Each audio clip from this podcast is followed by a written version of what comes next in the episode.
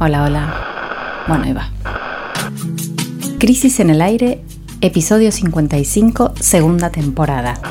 Durmiendo con el FMI, irse al mazo con Pfizer y el Paraná se deshidrata. Jimena Tordini y Mario Santucho analizan los tres temas más importantes de la semana.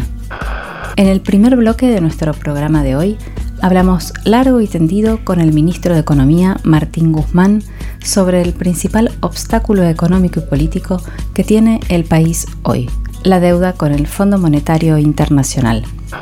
En el segundo bloque nos metemos con lo que fue interpretado como una nueva victoria de la industria farmacéutica. El gobierno argentino aceptó los condicionamientos que puso el laboratorio estadounidense Pfizer para vendernos la vacuna. Por último, nos vamos al río Paraná, donde la bajante alcanzó niveles preocupantes y las consecuencias de la sequía ya se hacen sentir en la economía y también en el ambiente. Bienvenidos a Crisis en el Aire. Nunca esperen de mí que firme algo que arruine la vida del pueblo argentino. Nunca, nunca. Espero que me entiendan, porque si alguien espera que yo claudique ante los acreedores o que claudique ante un laboratorio, se equivoca. No lo voy a hacer. Antes me voy a mi casa. En el primer bloque de nuestro programa de hoy vamos a analizar el principal obstáculo económico y político que tiene el país, la deuda con el Fondo Monetario Internacional. Y para entender lo complicado que está este asunto, hablamos con el mismísimo ministro de Economía, Martín Guzmán, que en este momento está en Italia negociando con los equipos técnicos del fondo en el marco de la cumbre del G20. Le preguntamos varias cosas. ¿Por qué no se termina de llegar a un acuerdo? ¿Qué pasa con las condiciones que nos querrá imponer el FMI, el Fondo Monetario? ¿Podemos romper relaciones para hacer la nuestra o entrar en default es el infierno? Y también por qué el gobierno está frenando la transferencia de ingresos hacia los que, menos tienen. Vamos a escuchar a Guzmán ahora en unos minutos, pero primero pongamos un poco de, de contexto a esta conversación.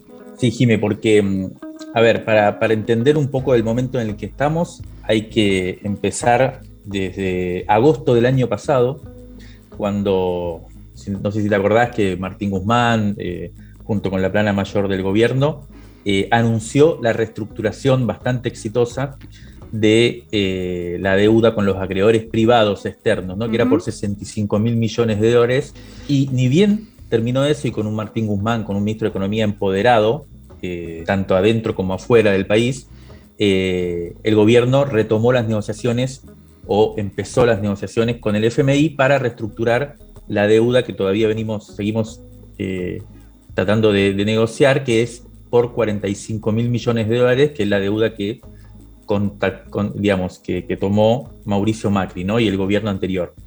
Eh, a partir de entonces pasó un año y todavía estamos esperando a ver si se llega a un acuerdo. La primera postergación tuvo que ver con el cambio de gobierno en Estados Unidos, que país que es el que, manda en el fondo, ¿no?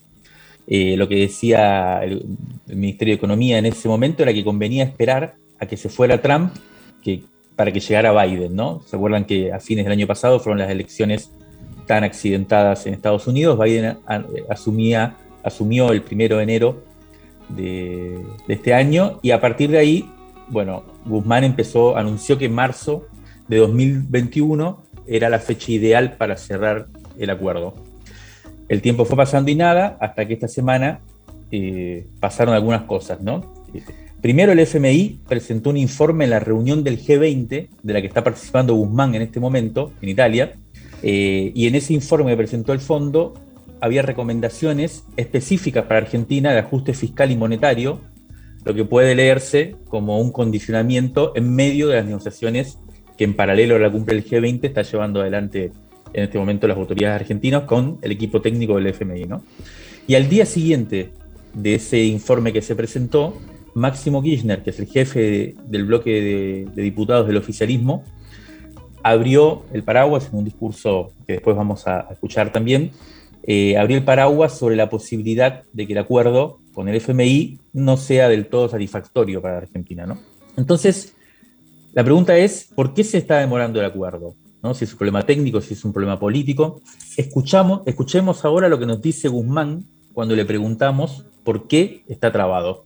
Hoy en día, eh, para llegar a un acuerdo, necesitamos poder avanzar en mayores entendimientos, incluyendo el tema de eh, los sobrecargos de las tasas de interés que eh, Argentina, al, igual que otros países del mundo, están pagando, que son sobrecargos que eh, se establecen cuando el país tiene un monto de un, nivel de crédito por encima de cierto umbral y que tienen un rol que es procíclico y regresivo.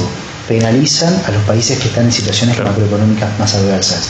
Y desde el contexto del multilateralismo estamos eh, trabajando para que esa política se revise, mm. sobre todo en este contexto de pandemia.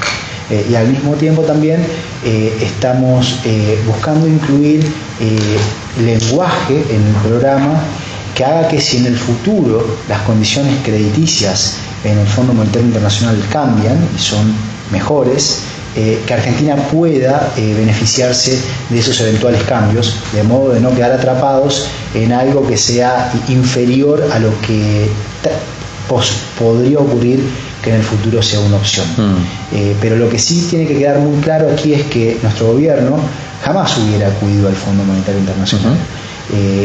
es hoy tener que estar negociando un acuerdo es la consecuencia de todo un esquema fallido eh, para el desarrollo económico de Argentina que llevó a cabo eh, la administración previa, que culminó con regresar al Fondo Monetario Internacional y dejarle ese problema a la Argentina. Bueno, estábamos escuchando a Martín Guzmán, el ministro de Economía, dar una respuesta bastante técnica en principio, sin embargo, nuestra sensación es que las complicaciones son más bien políticas.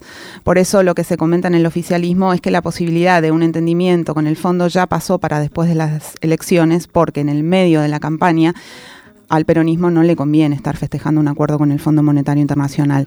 Le preguntamos a Guzmán si esta postergación ya es un hecho y nos respondió esto que vamos a escuchar. Una negociación eh, no pasa por una, la presencia o la ausencia de una elección. Lo que hay que poder llegar es a los entendimientos, cada que Argentina esté eh, bien posicionada luego del acuerdo. Eh, está claro también que el programa va a ser enviado al, al Congreso de la Nación. es cierto que hay una cuestión que justo si fuese eh, en el mes eh, o, en la vecindad de una elección, bueno, hay, dos, es de una magnitud tal el programa con el Fondo Monetario Internacional que eh, requiere de una atención fuerte por parte de quienes van a estar expidiéndose al respecto. Y, y, en un contexto de elecciones también hay atención puesta, por supuesto, en las elecciones que son de enorme importancia para el futuro del país. No descarta Martín Guzmán entonces llegar al acuerdo con el Fondo Monetario Internacional antes de las elecciones, pero parece bastante evidente que ya no hay margen para eso. Ahora bien, el problema concreto es que en septiembre y en diciembre hay dos vencimientos por un total de 4.500 millones de dólares que por lo tanto habrá que pagar. La pregunta entonces que sigue, que le hicimos y que vamos a escuchar ahora es si hay algún deadline que marque el punto de no retorno. Lo que está claro es que la Argentina eh, está buscando eh, eh, de ninguna manera tener una interrupción de pagos con el Fondo Monetario Internacional, pero también está claro que en el año próximo, en el año 2022, enfrentamos una, un monto de pagos en moneda extranjera para los cuales hoy no tenemos la, capacidad de hacerle frente. Bueno, ahí como escuchábamos, todo parece indicar que, que el ministro se está preparando aunque no lo anuncie oficialmente, para, para pagar los vencimientos de este año, ¿no? que como decíamos son en septiembre y en diciembre por un monto de 4.500 millones de dólares y que van a pagar con los derechos especiales de giro que el FMI va, a otorgar a Argentina este año. Pero, como también decía Guzmán, en 2022 no hay forma de cumplir con los compromisos de Mauricio Macri, porque el monto que habría que garpar es de casi 18 mil millones de dólares durante todo el 2022, lo cual es para las finanzas argentinas en este momento imposible. La siguiente pregunta que le hicimos a Guzmán, entonces tiene que ver con una frase que el ministro pronunció hace poco en una conferencia que, que dio en Bariloche. Allí dijo nunca más, textualmente, ¿no? Nunca más a los endeudamientos insostenibles. Bueno, una frase interesante. eso es lo que busca el gobierno argentino, tratar de poner alguna normativa que impida hacia adelante estos, estos nuevos acuerdos dañinos para el país. Pero lo que nos parecía es que para que ese nunca más no sea solo una frase para la tribuna, digamos, y que tenga efectos concretos, eh, la experiencia que tenemos en Argentina, sobre todo de la lucha por los derechos humanos y demás, hay que hacer justicia. Y la pregunta entonces era, ¿qué pasa entonces con la responsabilidad del FMI en esta herencia nefasta que nos dejó el gobierno de Juntos por el Cambio? ¿No habría que desconocer el marco propuesto por el fondo y plantear otro tipo de negociación? Veamos qué respondió el ministro de Economía. En cuanto a lo del Fondo Monetario Internacional, aquí lo que hubo fue eh, una decisión realmente dañina eh, en la cual hay responsabilidad compartida.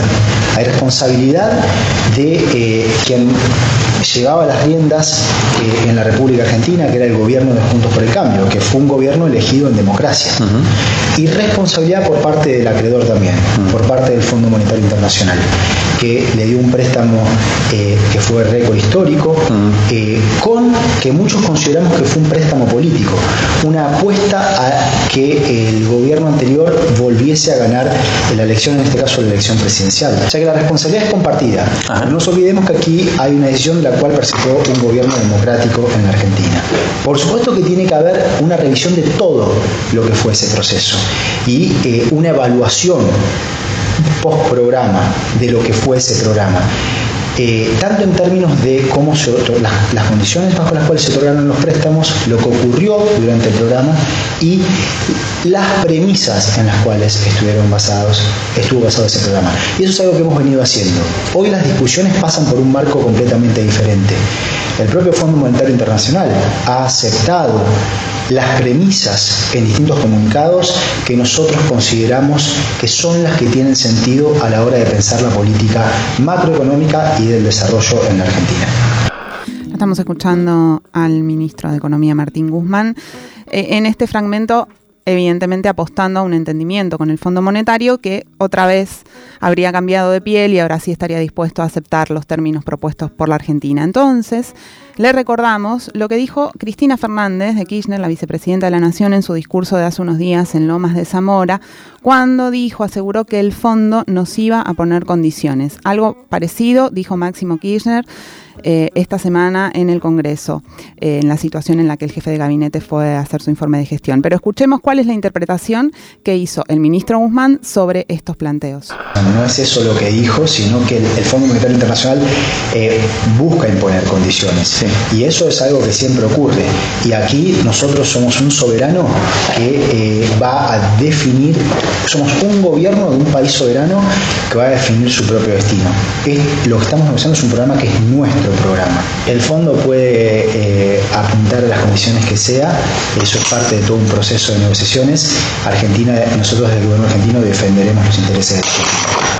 Bueno, ahí como, como escuchábamos también eh, de vuelta al ministro Martín Guzmán, eh, hay confianza por parte de él y de su equipo de que la negociación con el FMI va a ser en los términos que plantee el gobierno argentino, ¿no?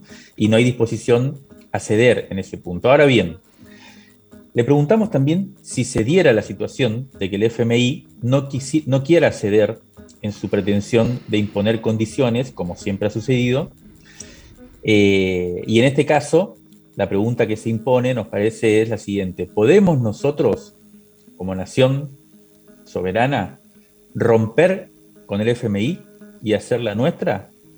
O esto es una especie de caer en el default, ¿no? Es una especie de imposible, una especie de, agujero negro en el cual no se puede caer bajo ninguna circunstancia, porque si, si esa carta fuera imposible de jugar, si no tenemos la opción de romper en cierto momento con el, con el Fondo Monetario porque no nos gustan las condiciones que nos quisieran imponer, la pregunta es si no estaríamos en inferioridad de fuerzas para negociar.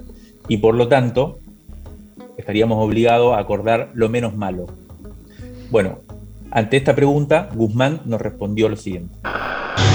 Con el Fondo Monetario Internacional lo que buscamos no es ir al choque, sino que lo que buscamos es entender que hay un problema de responsabilidad compartida y que hay que buscar una solución a los problemas. Una característica de nuestra gestión es buscar soluciones a los problemas. Y hay problemas que son extremadamente complejos. El problema que le dejó la administración de Juntos por el Cambio a la Argentina, de las deudas insostenibles, es extremadamente complejo. Y lo que estamos haciendo es crear un sentido común en el mundo sobre cuál es el camino para resolver este problema. Ocurrió con los acreedores privados, en el cual hubo un muy fuerte apoyo de la comunidad internacional, miembros del G20, el propio Fondo Monetario Internacional, la comunidad académica. Lo mismo estamos construyendo con el Fondo Monetario Internacional, para poder tener una solución efectiva, entendiendo que eh, cualquier escenario disruptivo como un default es desestabilizante no solamente para la Argentina, sino para la otra parte y para eh, el mundo también. Pero entendiendo que no cualquier acuerdo es una solución. Para el final de esta conversación con el ministro de Economía Martín Guzmán dejamos una pregunta picante que es la que circula cada vez más entre distintos referentes de organizaciones sociales, de movimientos sociales y también entre varios economistas, varias economistas progresistas, que es la siguiente. ¿Por qué está siendo tan insuficiente la transferencia de ingreso hacia los sectores populares? ¿Tiene que ver esto con las exigencias del Fondo Monetario Internacional, que como vimos al principio, como comentabas vos Mario antes, está pidiendo austeridad fiscal y moderar la misión monetaria? Se lo preguntamos a Guzmán, nos contestó esto que vamos a escuchar en algún sentido es, voy a usar una palabra fuerte, pero es perverso en un contexto así hablar de suficiente. ¿Por qué? ¿Qué quiere decir suficiente? Un país que tiene eh, tasas de pobreza eh, arriba del 40% y tasas de pobreza en la población menor de 14 años arriba del 55%, bueno, nada es suficiente. El tema es que a la hora de poder llevar a cabo un programa de políticas públicas hay que entender los recursos con los que se cuentan. Y la Argentina hoy no tiene los recursos que tiene un país como Alemania o un país como Estados Unidos. Nosotros también quisiéramos contar con el crédito que tienen países avanzados, pero no es la realidad. La realidad es que a la hora de definir políticas públicas, uno está limitado por las restricciones que enfrenta, incluyendo las restricciones de financiamiento. Y como hay un crédito muy limitado, que se ha ido reconstruyendo, pero que falta un camino importante por recorrer, terminamos recurriendo en buena medida al financiamiento monetario. Y ese financiamiento monetario hay que tener cuidado con los efectos que tiene. Porque sí, es cierto que una parte se multiplica eh, eh, cuando uno gasta y genera un efecto expansivo, que eso es lo que buscamos hacer desde la política pública. Pero parte de ese financiamiento, de una manera u otra, aún con controles de capital, termina filtrando a la moneda extranjera, a la demanda por moneda extranjera. Y eso pone presiones sobre el tipo de cambio. Y las presiones sobre el tipo de cambio ponen presiones sobre la inflación. Y las presiones sobre la brecha cambiaria también ponen presiones sobre el nivel de actividad y la generación de empleo. Entonces hay que mantener ciertos cuidados y ciertos equilibrios. Bueno, Jimé, eh, vamos a ir cerrando este bloque. Eh, la verdad que es muy interesante la conversación con el ministro de Economía, Martín Guzmán, sobre este tema que, está tan en el centro del, debate hoy, que es el posible acuerdo con el FMI y cuáles serán los condicionamientos. Es un tema que, está entrando en, la recta decisiva eh, y que va a traer tensiones, debates políticos importantes. ¿no? No, no comentemos mucho más lo que dijo el ministro, lo que nos dijo el ministro en esta conversación que tuvimos hace unos días. Eh, solamente eh, sí anunciar que se trata de una larga entrevista que le hicimos eh, para el número que va a ser publicada en el próximo número de la revista Crisis, que esta semana entra a imprenta, esta semana que, comienza mañana. Así que invitamos a suscribirse a nuestros oyentes y nuestras oyentes eh, porque realmente vale la pena. Es una entrevista larga, que no solamente hablamos sobre el FMI, sino también sobre los problemas del modelo que está tratando de, implementar. Así que bueno, una vez más, eh, invitamos a suscribirse y a buscar la revista. Crisis en el aire. Análisis político en movimiento para tirar del hilo de la coyuntura. Crisis en el aire. De la tinta a la conversación.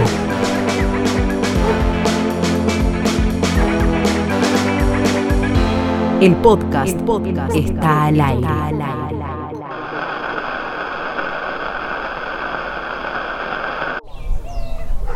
La industria farmacéutica volvió a ganar.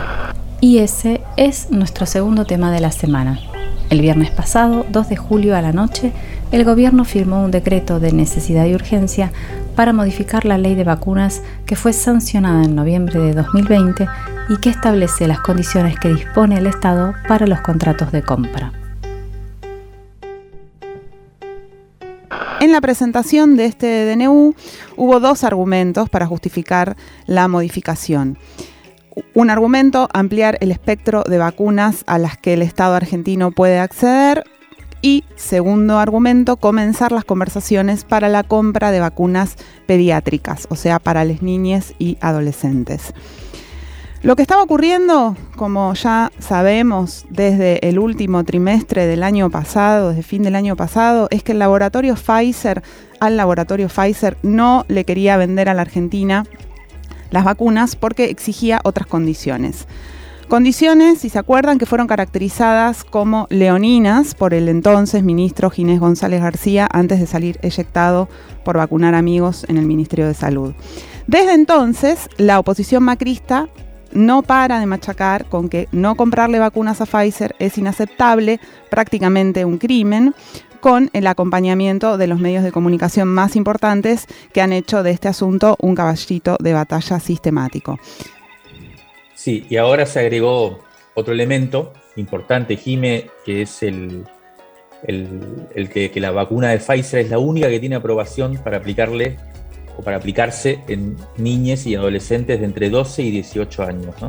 La otra que está en estudio para esta población es la de Moderna, un laboratorio que también es de capitales norteamericanos, con el que el jefe de gabinete Santiago Cafiero anunció ahí en la presentación que hizo en el Congreso que se está negociando la compra, aunque todavía no, no está aprobada para esta población de niñas y adolescentes. Así las cosas, y para resumir, la modificación por DNU de la ley es una aceptación de las condiciones que impone Pfizer.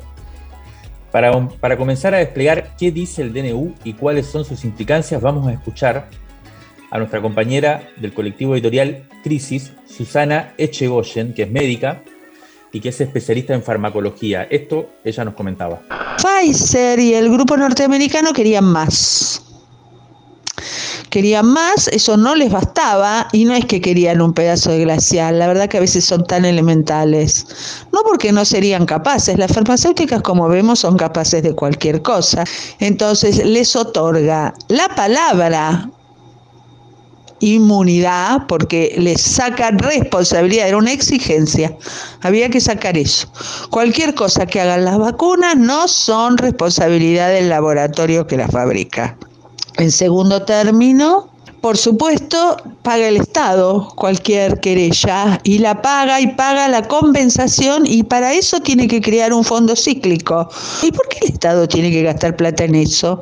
¿Por qué tiene que crear un fondo cíclico para efectos adversos que pueden dar vacunas hechas por una industria privada que gana fortuna? Le dieron todo lo que pedían y más para vacunas que no eran necesarias porque tenemos un stock importante de vacunas excelentes para vacunas vacunas que no eran necesarias, caras, más caras que las demás y mucho más caras que sus propios territorios, con efectos adversos muy mal documentados de laboratorios responsables de campañas sucias contra otras vacunas, y encima proponen dársela a nuestros niños cuando los ensayos no están terminados, por más que Estados Unidos se las dio compulsivamente.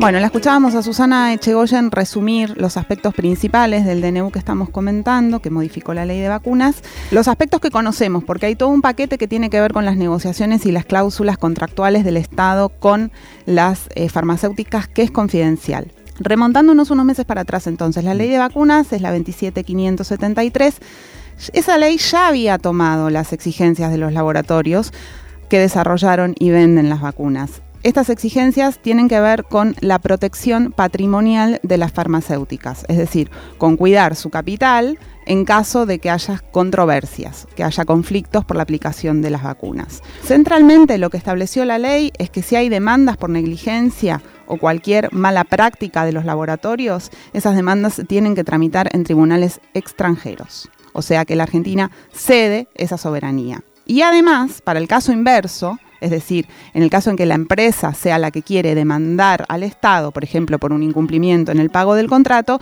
la Argentina pone, el Estado argentino pone sus bienes como garantía para ese, ese conflicto, ¿no?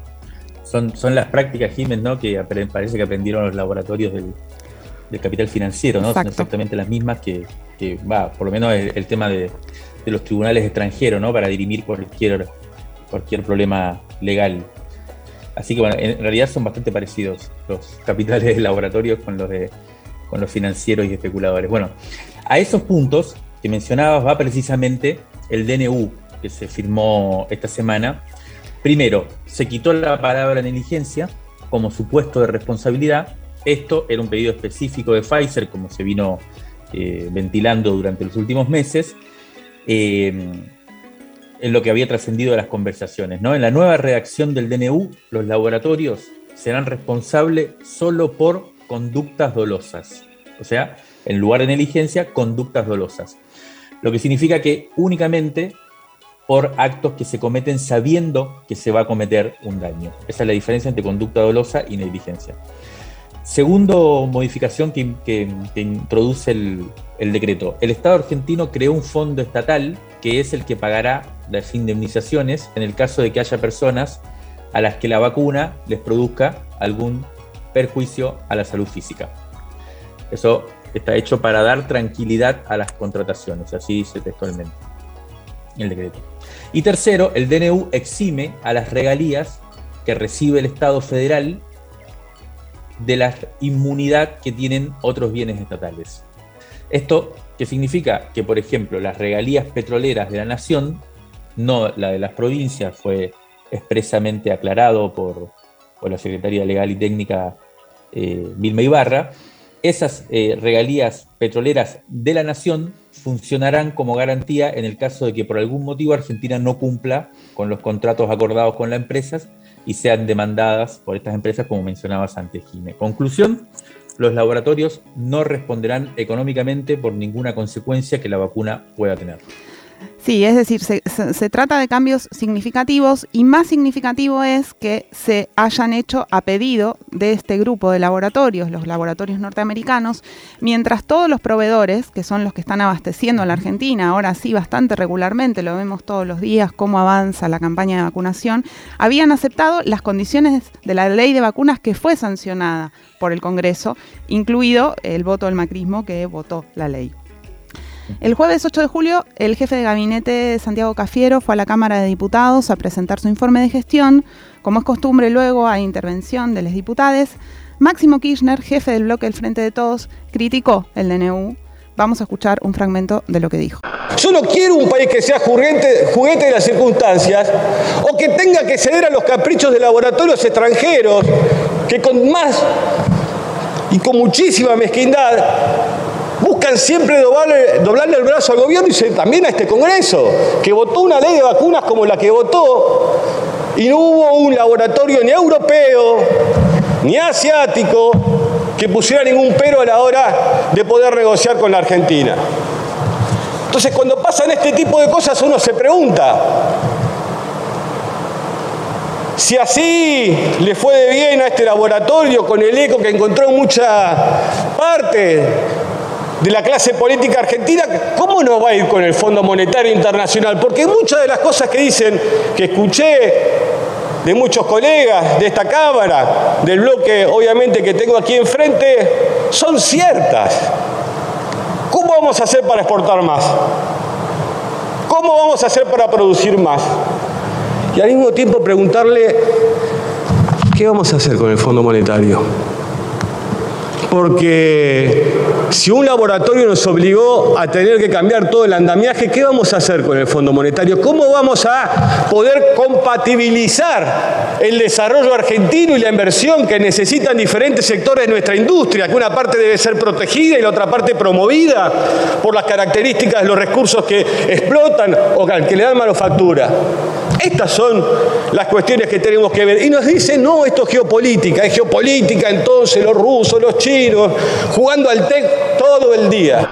Bueno, lo escuchábamos a Máximo Kirchner, jefe del bloque de diputados del Frente de Todos, en un discurso que dio el jueves en la Cámara de Diputados, muy interesante la verdad el discurso, y en donde de alguna forma conectaba los dos temas que eh, tratamos hasta aquí, ¿no, Jimé?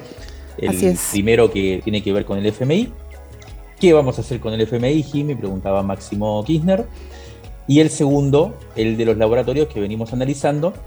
¿Por qué la pregunta? Porque precisamente lo que interpretó el vigente del, gobierno, digamos, el frente de todos, es que el gobierno tuvo que ceder ante la presión de los laboratorios, lo que venimos diciendo, y la pregunta siguiente, por tanto, es, ¿qué va a pasar con el FMI? ¿También vamos a tener que ceder?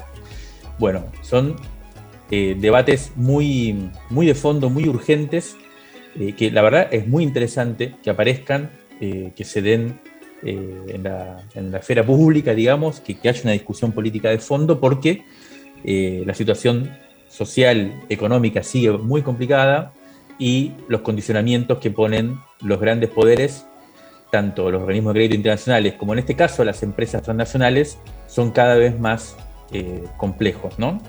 En el fondo de esta discusión eh, hay algo que también viene intentando debatirse, aunque no del todo claro, en estos meses, y, ha sido la propuesta de la vicepresidenta Cristina Fernández de Kirchner de modificar el sistema de salud en la Argentina. En el fondo de todo esto está el poder de los grandes laboratorios farmacéuticos que realmente tienen un poder enorme sobre las vidas eh, de la población.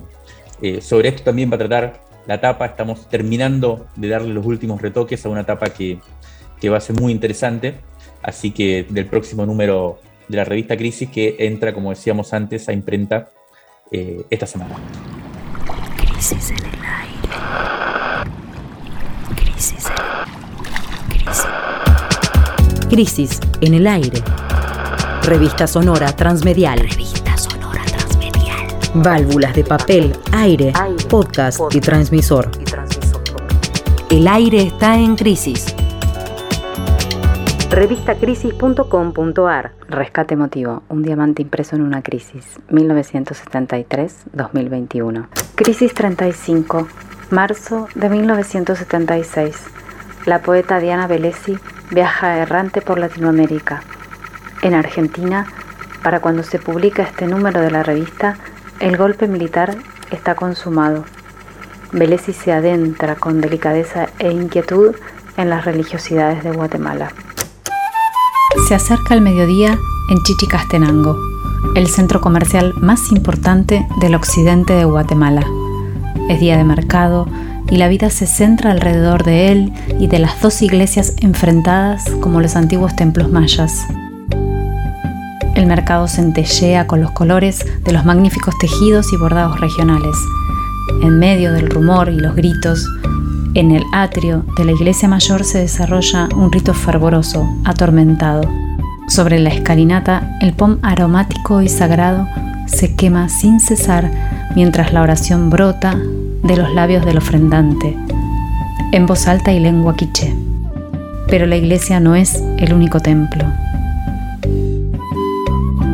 Otro centro ceremonial se alza sobre un pequeño cerro arbolado desde donde se ve la aldea y el cementerio con sus cruces de colores. Algunas familias honran a los muertos. Cuando amanece entrando al pueblo y por las tardes, de regreso ya a los caseríos del monte, mucha gente pasa por el santuario de Turkaj, las puertas del cielo. Al aire libre, semienterrado en el suelo, se alza un ídolo de piedra negra que es objeto de adoración, rostro maya, de expresión profunda, se salvó de la destrucción y el saqueo. Sobrevivió 400 años de conquista, de colonialismo y neocolonialismo. Es un rostro masculino, pero cuentan que en la parte hundida en tierra está tallada una imagen femenina.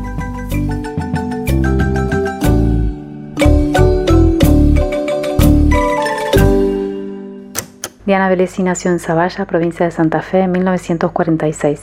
Es una de las grandes poetas argentinas. En uno de los epígrafes de esta crónica sobre Guatemala, cita la célebre frase de Paul Eluard a modo de resumen del espíritu de ese país. Hay otros mundos, pero están en este.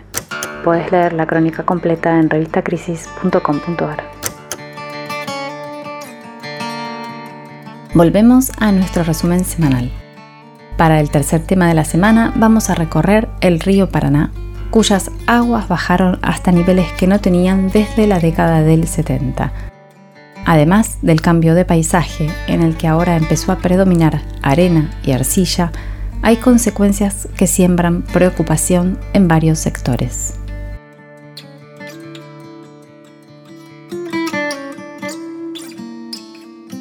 Las bajantes y las crecidas son procesos naturales y cíclicos en cualquier sistema fluvial, pero esta vez excedieron los parámetros normales. Esto sucede justo, además, cuando el país discute qué hacer con la hidrovía, con la vía fluvial navegable, por donde salen la mayoría de las exportaciones argentinas. Según el Centro de Informaciones Meteorológicas, desde julio de 2019 hasta marzo de 2021, las lluvias mensuales en Santa Fe han estado por debajo del promedio. El proceso de bajante del río es proporcional a ese descenso de las lluvias, teniendo en cuenta que además viene un periodo seco para esta región, el último reporte del Instituto Nacional del Agua está adelantando un julio crítico. ¿Qué implicancias tiene esto, Jiménez? El gobierno nacional, desde su página oficial, hace una lista de efectos esperados, así lo llama, que podrían resumirse en los siguientes ítems. Problemas para las tomas de agua para consumo urbano en las ciudades o pueblos aledaños de Santa Fe y Entre Ríos. También problemas en las tomas de agua para la refrigeración de centrales de generación eléctrica y procesos industriales. También se va a complicar la navegación fluvial, de la cual vamos a hablar un poquito más adelante. Está también en cuestión la situación de la fauna en el litoral y habrá más exposición a incendios en las márgenes de los ríos y en las islas. En lo económico, según la información de la Bolsa de Comercio de Rosario, se estiman pérdidas por unos 315 millones de dólares para el sector agroindustrial del Gran Rosario, que como sabemos está ligado a la exportación de granos. Al no poder funcionar de manera normal, los barcos deben completar la carga en otros puertos como Quequén y Bahía Blanca. ¿no? ¿Qué pasa normalmente? Y ese es el gran tema de la hidrovía. Los barcos de gran calado entran por el río Paraná hasta los puertos incluso de Rosario, de San Lorenzo, eh, a donde ahí toman la carga de, los agronegocios y de otros, incluso la minería y demás. Como está baja el agua, los barcos entonces tienen que ir con mucha menos carga, porque si no se hunden y salen a los barcos ya de, mar abierta y ahí es donde terminan de cargar. Esto está trayendo pérdidas para las exportaciones argentinas. Hablamos con Pablo Cantador, que es naturalista, fotógrafo e integrante del grupo El Paraná no se toca, uno de los colectivos que viene bregando desde hace tiempo ya por un uso sustentable de los humedales. Le pedimos a Pablo Cantador que nos cuente cómo está la situación por estos días y nos, pintó este panorama. Realmente eh, el panorama acá es, digamos, para el que está acostumbrado a ver el río y las islas con agua, eh, es bastante, muy triste, muy triste porque todo lo que es el humedal del río Paraná en esta zona, por ejemplo, lo que son las islas del departamento de Victoria, son más de 370.000 hectáreas, que era un laberinto de lagunas y arroyos, estaba totalmente seco. Eh, así que todo lo que tenía que ver con la vida, con el agua, por ejemplo, toda la fauna, la avifauna que tiene que ver con lagunas, eh, y también la fauna, ¿no? Coipos, nutrias, carpinchos, todo lo que estaba en todo este sector, eh, realmente eh, no, los encontrás más. Este, la bifauna calculamos que migró hacia algún otro lugar. después todo lo que eran reptiles como tortugas, se han muerto miles en todo lo que es estos arroyos y lagunas secos. Quedan o reducidos en pocos lugares que hay agua, ahí los encuentran y son presa fácil de esta gente o se arriman hacia los cauces principales del Paraná, donde también eh, se, realizan muchas matanzas. Tampoco hay un control, o sea, el Estado es cero control. Eh, lo mismo sucede con el tema de la pesca. Eh, primero, con la bajante, muchísimos peces murieron en, lagunas, ¿no? que se fueron secando. Las que pocas que tenían agua también se metieron, la pesca comercial ingresó, incluso con cuatriciclos, arrastrando embarcaciones para ingresar y han arrasado con todo lo que había en su interior. Y ahora la pesca también sigue en, los cauces que tienen agua, están todos los peces eh, vulnerables y, atrapados, y bueno, y las redes no paran día y noche. Eh, tanto Santa Fe como Entre Ríos, que tienen los frigoríficos, no paran de exportar. ahora el Estado de nuevo este año le volvió a dar los cupos, mantiene los cupos de exportación, 15.000 toneladas, está más o menos. Eh, están haciendo una depredación terrible eh, los, frigoríficos que tenemos en estas dos provincias, junto al Estado, avalados totalmente por ellos. Eh, no se dan cuenta de la crisis que hay, o sea, se sigue exportando lo mismo que cuando el río tenía 3 metros y medio, 4 metros. Hoy está, por ejemplo, hoy marca 18 centímetros. y ya no es muy probable que ahora en, julio llegue, llegue al cero o, o baje de cero, ¿no? Estábamos escuchando a Pablo Cantador naturalista, el integrante del grupo El Paraná No se toca, que en, una parte del panorama que, pintaba hablaba de la pesca en el río y de, los, y de los frigoríficos. Para ponernos en tema, contextualizar un poco este aspecto, hay que saber que en la cuenca del río Paraná, entre Santa Fe y Entre Ríos, se obtiene el 90% de la pesca de agua dulce del país y que se exportan entre 10.000 y 20.000 toneladas de pescado de río al año. Esta situación, eh, estas cifras no se traducen en mejoras para los pescadores, que son unos 4.200 registrados solo en Santa Fe y que no pueden fijar precios ni condiciones de trabajo, un tema del que ya hemos hablado aquí. La bajante, al parecer, no le movió el pelo al extractivismo de los frigoríficos. Mientras producíamos eh, este programa, tratando de, entender qué es lo que está pasando allí, también hablamos con Carlos, Carlos Ramonel, que es docente e investigador de la Facultad de Ingeniería y Ciencias Hídricas de la Universidad Nacional del Litoral y que lleva años estudiando la dinámica geomorfológica en el tramo medio del río Paraná.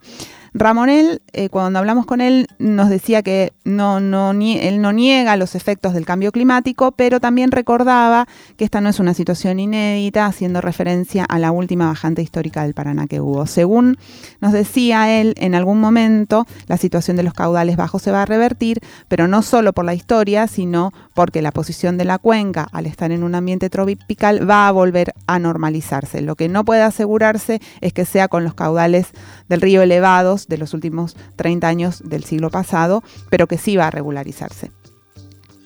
Bueno, son eh, discusiones, son eh, saberes, la verdad que, son fundamentales de, llegar a algún, algún tipo de conclusión, ¿no? Porque como decíamos antes, Jime, acá hay dos temas eh, en donde lo económico y lo ambiental se juntan, ¿no? a pesar de que siempre dicen que, que, riñen, digamos, en este caso, eh, están bastante de la mano, ¿no? Porque antes decíamos, antes mencionábamos el tema de la hidrovía. Bueno, no es solo que ahora, por esta cuestión circunstancial, eh, que está baja eh, la, marea, el agua, digamos, entonces tienen que salir a, los puertos de, de, mar para poder cargar, sino que acá hay una discusión sobre hasta qué punto se puede dragar el Paraná, ¿no? De hecho, hace unas semanas la empresa de Handenul, ¿no? que es la que tiene la concesión para el dragado, socia en hidrovía, SA anunció que estaba haciendo tareas de sobre, dragado para permitir que los barcos siguieran subiendo por el canal navegable. O sea, siempre está la, pretensión de, mientras más arriba puedan subir los barcos de gran calado, mejor, ¿no? Para, para, bueno, para que se pueda cargar mejor y que haya más rentabilidad. Ahora, las organizaciones ambientalistas denunciaron y vienen denunciando que por eso, entre otras cosas, por el dragado, el río está perdiendo más rápido su profundidad de lo natural y tuvo que intervenir el Ministerio de Medio Ambiente para pedirle a su Secretaría de Puertos y Vías Navegables Nacional de, la Nación que le ordene a Hidrovía no sobredragar el río Paraná más allá de las profundidades autorizadas. O sea, acá hay gente también que viene diciendo esto, ¿no? Que, incluso ya el trabajo de dragado que se ha hecho contribuye a este problema ambiental que después va a tener repercusiones también económicas, ¿no? Y a todo esto hay que sumarle la cuestión de los incendios. Este año, sin que casi supiéramos ni nos enteráramos, ya hubo 4.775 focos de incendio y es el segundo año con más quemas de la última década, después de 2020, en donde sí hablamos mucho del tema. Eh, así que este, este, es el otro tema, mientras más sequía hay, entonces más condiciones hay para que se extiendan los incendios, que muchas veces igual son intencionales. ¿no? En este contexto vuelve a aparecer con fuerza la necesidad de aprobar la ley de humedales, que como, recordamos se viene promoviendo desde hace mucho, pero todavía no termina de, de cuajar. Y en agosto va a haber una marcha con remo incluida por el río para reclamarlo. Va a ser una travesía por los humedales desde Rosario, que va a venir bajando hacia Buenos Aires, va a empezar el 11 de agosto y va a terminar con una marcha frente al Congreso de la Nación.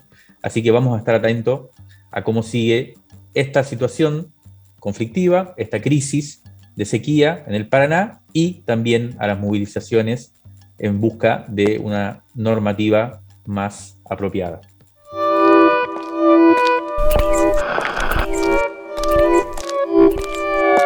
Crisis en el aire. Revista Sonora Transmedial de la tinta a la conversación. Crisis en el aire.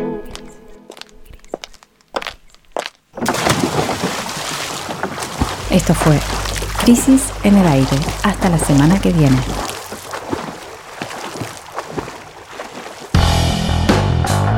¿Qué pasó con Britney Spears? ¿Qué es el movimiento Free Britney y por qué se transformó en un movimiento mundial que pone en discusión la importancia de preservar nuestra salud mental? Las respuestas a estas preguntas las encontrarás en un nuevo programa de Metacrisis. Todo esto el próximo lunes a las 20 horas por el canal de YouTube Lofi Contenidos. Somos arroba metacrisis-tuc. Periodismo desde la periferia.